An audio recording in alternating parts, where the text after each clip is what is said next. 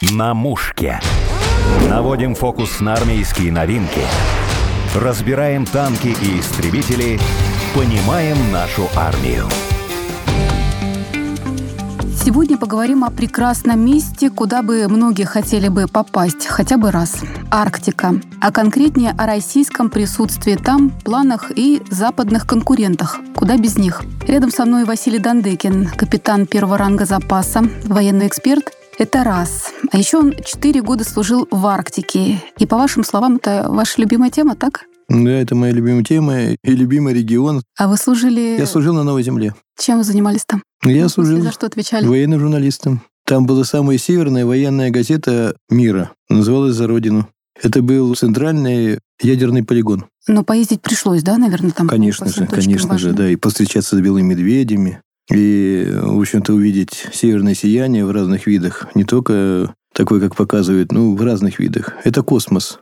И уникальная природа – это на всю жизнь. Это действительно незабываемо. Самое главное, что это надежда и будущее нашей страны. А, ну, мы сразу с романтической части угу. переходим в нашу действительность. Вот на март и апрель США планировали провести маневры «Холодный ответ-2022», самые масштабные в регионе со времен Холодной войны. По плану все так? По плану все так. Более того, они пригласили в качестве наблюдателей наших военных, включая, конечно же, командование Северного флота, представители наши отказались.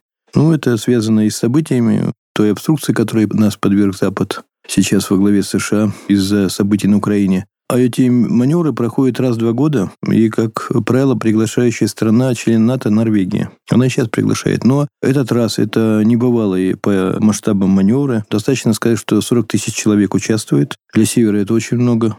Это два авианосца. Пожалуй, наверное, это впервые. Один из них американский, атомный. Второй Великобритании, королева Елизавета, которая, в общем-то, вот, ходила по морям недавно. И, конечно же, это другие корабли. И, скорее всего, это будет с учетом последних событий, большая армада натовская, присоединятся, наверное, корабли, может, и Франции, и Германии, и, естественно, Норвегии. В какой-то степени может присутствовать даже нейтралы типа Швеции и Финляндии, потому что там все больше и больше звучат голоса о вступлении в НАТО. Поэтому будет э, проходить все это достаточно долго, в марте-апреле, я думаю, недели три. Как правило, в Арктике не просто все проходит, и были казусы, и посадка прошлое учение а, норвежского корабля на мель, да? да, и обледенение американских кораблей, а погода в это время очень капризная, суровая. Достаточно сказать, что вот когда я служил, то мы зиму провожали в конце мая. Вот на Новой Земле это 71-я параллель а лето наступало, ну, где-то в конце июня, короткое. Ну, они стараются, они бросают вызов, они будут конкретно воевать против одной из сопредельных стран, подразумевается, конечно же, Россия. Скажите, а цель-то какая вот этих учений все-таки? Не только отработать какую-то техническую сторону, там, наверное, что Американцы давно положили глаз на нашу Арктику, считая, что это международная территория. Вот они не согласны с нами, что Северный морской путь – это суверенное право России. Вот они считают эту тропу Северно-морского пути между нашими островами и береговой чертой, что по ней могут ходить кто угодно. Естественно, это принадлежит всему человечеству. Априори это принадлежит США, как всегда. У нас другое мнение. Мы доказывали, что это продолжение хребта Ломоносова, Уральского хребта, что это наши воды во всех отношениях. И Северно-морской путь априори тоже наш. И за то, чтобы по нему проходили, надо, в общем-то, платить за проводку. Тем более, это проводка ледоколами, от этого никуда не деться. Несмотря на потепление, там достаточно суровая зима, и вот сейчас только поставлена задача круглогодичное движение по Северно-морскому пути. Президент России объявил.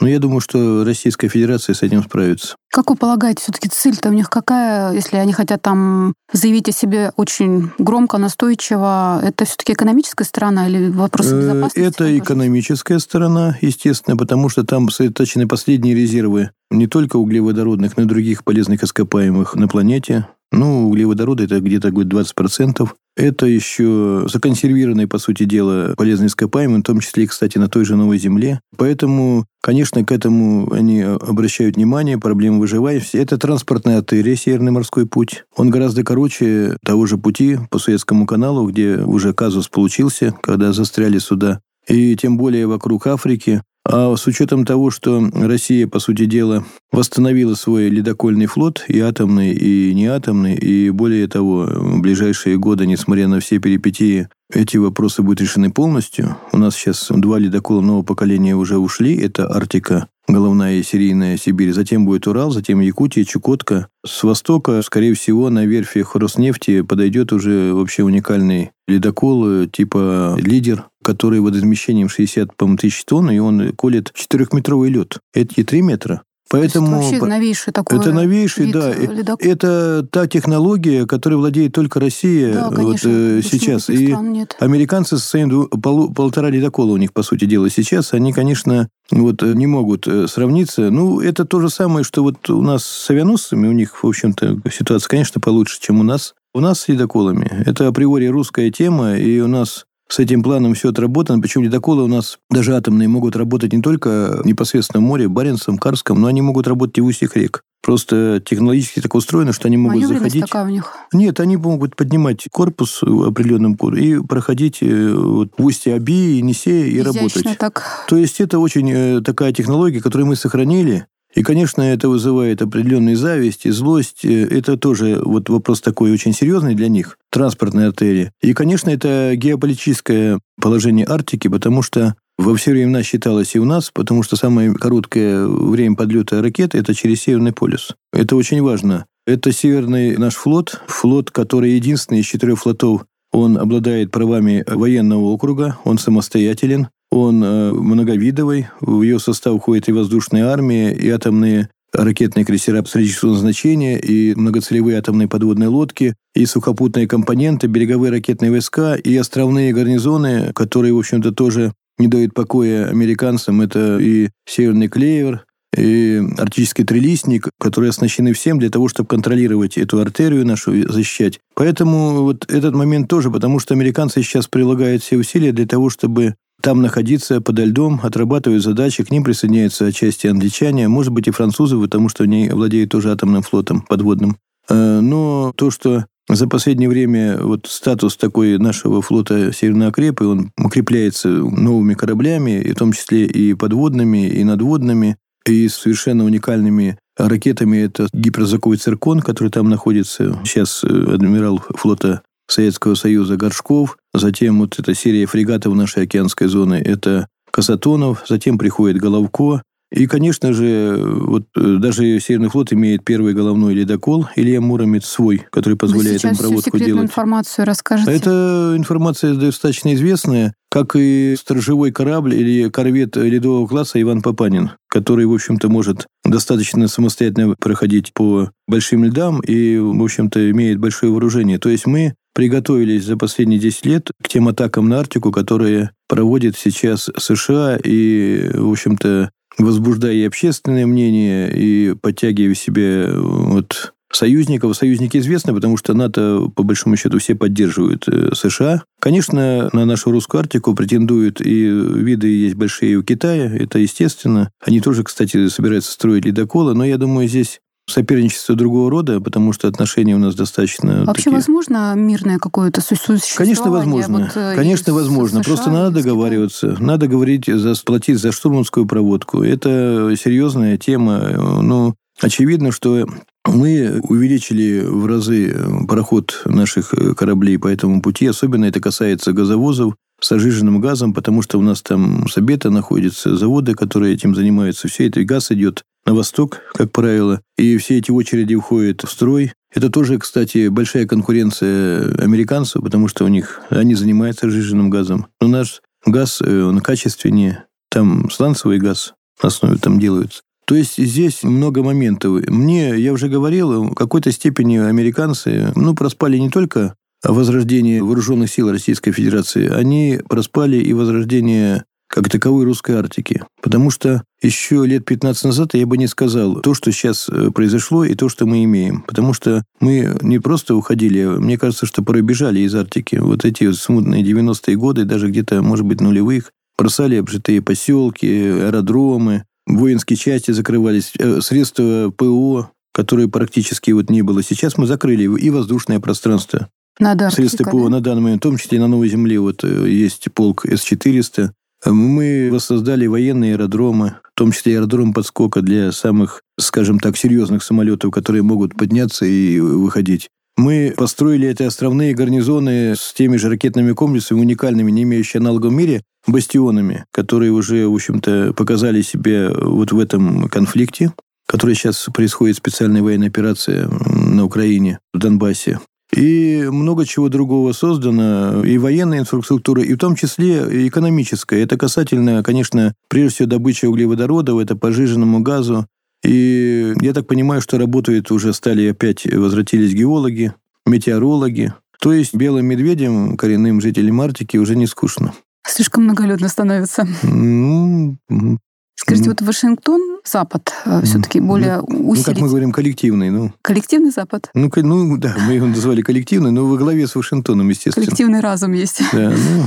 В общем, что они ну, хотят ослабить Россию как раз за счет усиления собственной мощи в Арктике. Но каковы планы у них, учитывая, что мы все-таки лидируем, и в свое время прочитала, что Трамп тоже строил там планы и даже вроде как планировал у датчан купить Гренландию, чтобы там, видимо, строить базу. Ну, невидимо, а он хотел купить. Э, у Трампа любимое слово «сделка». Угу. Сейчас об этом Байден не говорит по своей забывчивости, может быть, а то сделка. Он бизнесмен, у него сделка, сделка. Как они покупали в свое время нашу Аляску и, скажем так, воевали в Мексике, Аляска – это классический случай. Они решили, но не получилось у них с Гренландией, потому что если в Гренландии они поставили, они там в какой-то степени присутствуют. Но так, чтобы вот э, купить и оседлать все это дело, это же ведь не просто так, а для того, чтобы обеспечить всем необходимых свои силы, там, не таскать их э, с на море, как они делают, и сделать так, чтобы прекратить возможности осложнить выход наших ракетоносцев атомных на боевые позиции через эти рубежи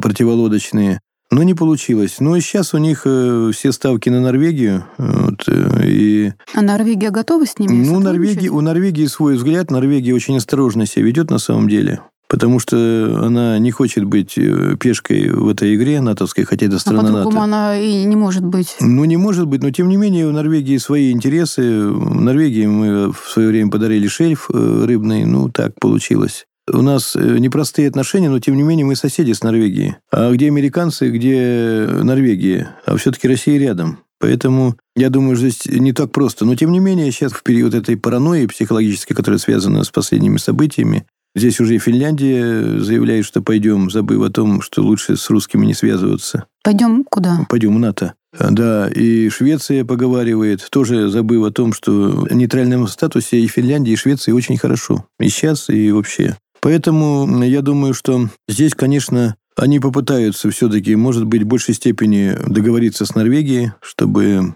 разместить э, на постоянке своих стоянки подводных лодок, прежде всего многоцелевых и, и не только многоцелевых, и в какой-то степени решить проблемы с нашим влиянием в Арктике, и в том числе подключить, конечно, все рычаги э, и по линии ООН, и по другим организациям, и будет, мне кажется, прежде всего давить на экологию, на то, что это такая среда уникальная, что вот русские там вот э, испортили, испортили Поводы какие-то определенные были, в том числе вот это выброс нефти, связанный там с Нурникелем и так далее. Это всегда найдется. У них то же самое Мексиканский залив, извините. Помним. Когда было такое дело. Но свое же ведь, свое не замечают, замечают наши. Тут и Гринпис, который раньше активничал, и всякие другие экологи скажут, что белым мишкам плохо, хотя мы известно, что белые мишки с Аляски перешли на нашу территорию. Значит, э, у а нас... что это за история? Ну, это история, что белые медведи стали уходить с Аляски к нам. Вот так. Значит, им у нас, нас лучше, да. И это очень приятно, потому что вот белым медведям у нас лучше. Пусть Гринпис Да, да, да, и Гринпис, они знают, да. Сейчас особенно Минобороны, потому что, в общем-то, там на островах не секрет, что это объекты Минобороны на многих. Сейчас уборка территории проходит. Там много было советских времен заброшенного, ну, я знаю. Да, и эти бочки, металл, и все что угодно. Эти свалки такие легендарные, на которых можно было завести машину после и уехать на ней, потому что особенно во время ядерных испытаний. И все это, конечно, это мы показываем, и все это происходит, корабли подходят, забирают э, тысячи тонн вот этого груза, расчистка идет. Это очень э, трепетная такая природа, э, тундра, к ней надо относиться, конечно, вот чем-то бережно, как, наверное, вот, скажем так, как к любимой женщине. Она того стоит. Но вот как будет сейчас? Я думаю, что они сейчас попытаются использовать этот вот вот эту шизофрению, которая идет вокруг России всю, включая там паралимпийцев, котиков, э, запре- запрета собачек и всех остальных, и чтобы вот надавить э, на это, и, и белых медведей сюда, и тюленей, и кого угодно. Но у нас достаточно крепкие нервы, а тем более у тех, кто там служит, кто там живет, у нас богатейший опыт освоения Арктики. Это еще и до революции, и после революции и тем более обитаемости в этом сложнейшем регионе. Ну, в Норвегии там тоже опыт есть, но я думаю, что лучше нас, в том числе это касается и Северного флота, и наших полярных соединений, лучше нас никто не понимает Арктику, и лучше нас в этом регионе никто не сможет воевать. В случае чего? Василий Алексеевич, вы там четыре года провели самое тяжелое время, вот психологически и тоже для ну, тела. Ну, психологически, конечно тяжело. же, это да. полярная ночь, даже и полярный день потому что днем и солнце не заходит, Плохое и настроение, тяжело спать. Плохое настроение. Понимаете, вот когда полярная ночь, это угнетает. Там, в общем-то, если брать Арктику как таковую, там недостаток кислорода, там же нет деревьев, там нет ничего, там нет комаров, там птицы специфические, нет лягушек. Ну, вот только от цивилизации таракана и крысы, которые выживают везде, говорят, даже в этом реакторе таракан выживает. Ну и, конечно же, ветра несусветные край летающих собак, как говорят, там можно там человека может через дорогу перенести. Были случаи, когда там же ведь есть у нас понятие было на Новой Земле три варианта. По первому варианту вообще никто не выходил, кроме дежурной службы, все сидели по домам и ждали, может, это как несколько раз полярную дней. ночь. Это, это, конечно, это, как правило, зима, а зима очень долгая. То есть, если взять, вот ты где-то в начале октября одевал тулуп, и где-то ее в конце мая снимал. А шинель – это летняя форма одежды. И я только за все время, пока был, я видел один раз, когда женщины вышли в туфлях и в колготках, и это было где-то плюс 8. Это счастье. Поэтому это серьезные регионы, это еще не так далеко до Северного полюса. А наши гарнизоны находятся гораздо дальше, туда дальше, дальше, дальше. В каких туда. условиях наши ребята служат? Да? Они служат, ну, сейчас обитаемость очень хорошая, особенно в этих островных гарнизонах. Они вообще-то как базы построены, где не надо выходить э, на улицу. То есть в случае особой только необходимости. То есть все предусмотрено для того, чтобы нормально существовать, и все условия для этого созданы, и бытовые, и и для службы, и для отдыха. То есть это несравнимо с тем, допустим, что даже у нас было. Хотя у нас тоже достаточно комфортные условия были. Вот. Какие э, года были?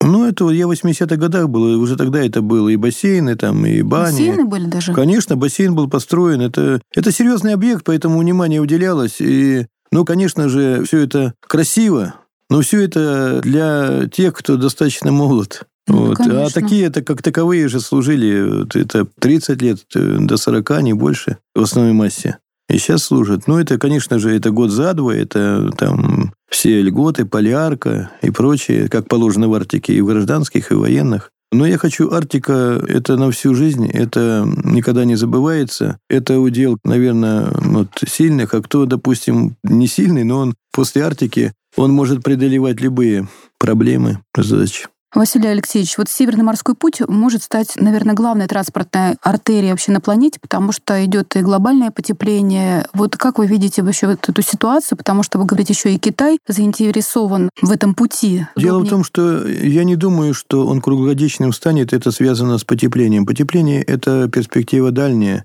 Это связано с пополнением нашего ледокольного флота, в том числе, конечно, прежде всего атомного флота. И я думаю, что это произойдет буквально в несколько лет, вот в этом десятилетии когда реально можно будет проходить, и они это будут делать. Естественно, там идет выгода приличная и в милях по сухопутному километрах, и в долларах там, или в юанях, как, или в рублях. То есть э, это будет пользоваться, я думаю, не только вот Китай, Сейчас, конечно, пытаются это все, в общем-то, торпедировать не только США, использование Северно-морским путем, но и союзники, та же Франция, может быть, и Япония, но жизнь заставит считать деньги. Они будут даже сейчас считать деньги, которые они утратили, уйдя из российского рынка. Это очевидные вещи. И с учетом той обстановки, которая сейчас творится и в районе вот Ближнего Востока, и Суэцкого канала, я думаю, что это будет, несомненно, такой один из основных э, потоков с Азии в Европу именно по Северному морскому пути.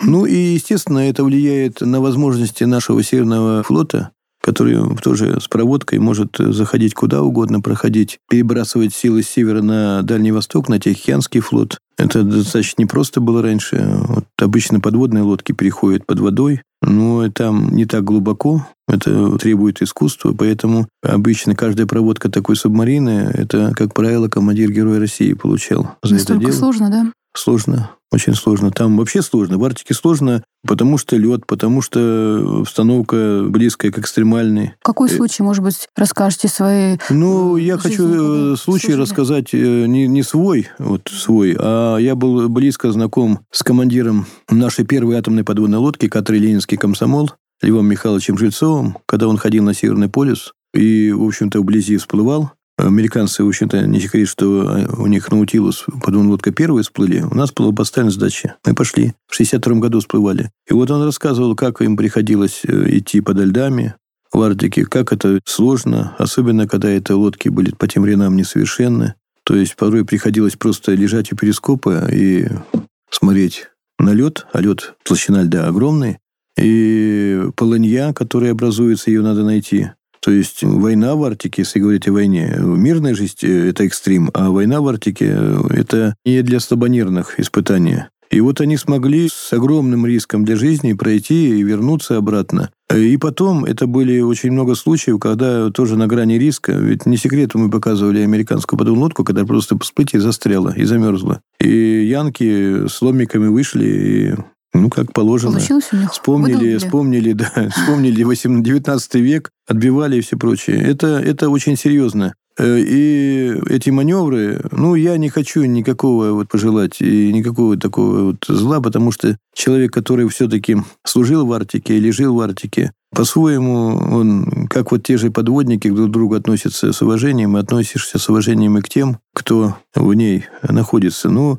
Норвежцы – это арктическая страна. Американцы относительно только в смысле Аляска. А вы что, не забыли в русской Арктике? Ну, я уже не говорю про другие регионы, про Черное море, это особая статья. А конкретно даже здесь. Вот у вас есть Аляска, которую вы там купили благодаря разным сентенциям, и говорят, что это не такая простая была операция э, в России. Ну, а здесь э, это типичная вот такая наглость, эскалация конфликтов. Зайти, показать, кто в доме главный, но мы отстоим но, но, наши но, права. Но, ну, я уже говорил, что время упущено. Если бы это происходило в начале 90-х, и мы вот когда-то я... У меня хороший знакомый и старший товарищ, когда он был в Совете Федерации э, председателем комитета по делам Севера и малочисленных народов Севера, мы готовили в один из журналов статью по Арктике, но это было достаточно давно.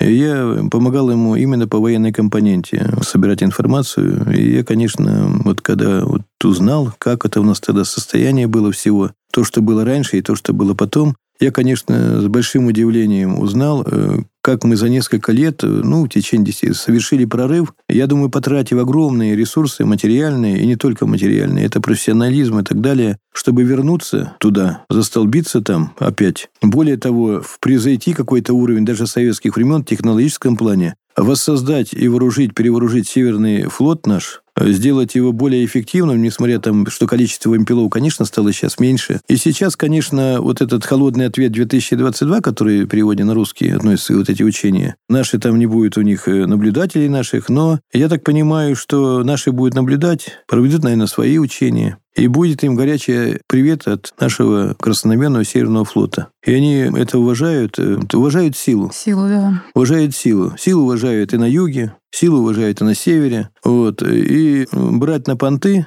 вот сейчас Россию не стоит ни на севере, ни на юге, тем более на севере, где э, вот у нас история показывает и опыт, что это наша земля, это наша акватория, это наши льды и все остальное. И здесь, э, в общем-то, надо договариваться и играть по нашим правилам, и ну, соблюдать международные соглашения, и все будет хорошо. Но ведь кому-то хочется быть э, главным, главным, главным. Ну, так не бывает. Мне нравится ваше завершение. Я думаю, что мы на этом точку поставим. Ну, добро. Мы говорили о столкновении интересов России и западных стран в арктическом регионе. В студии были капитан первого ранга запаса, военный эксперт Василий Дандыкин и я, Александра Полякова. Спасибо, Василий Алексеевич. Всего доброго.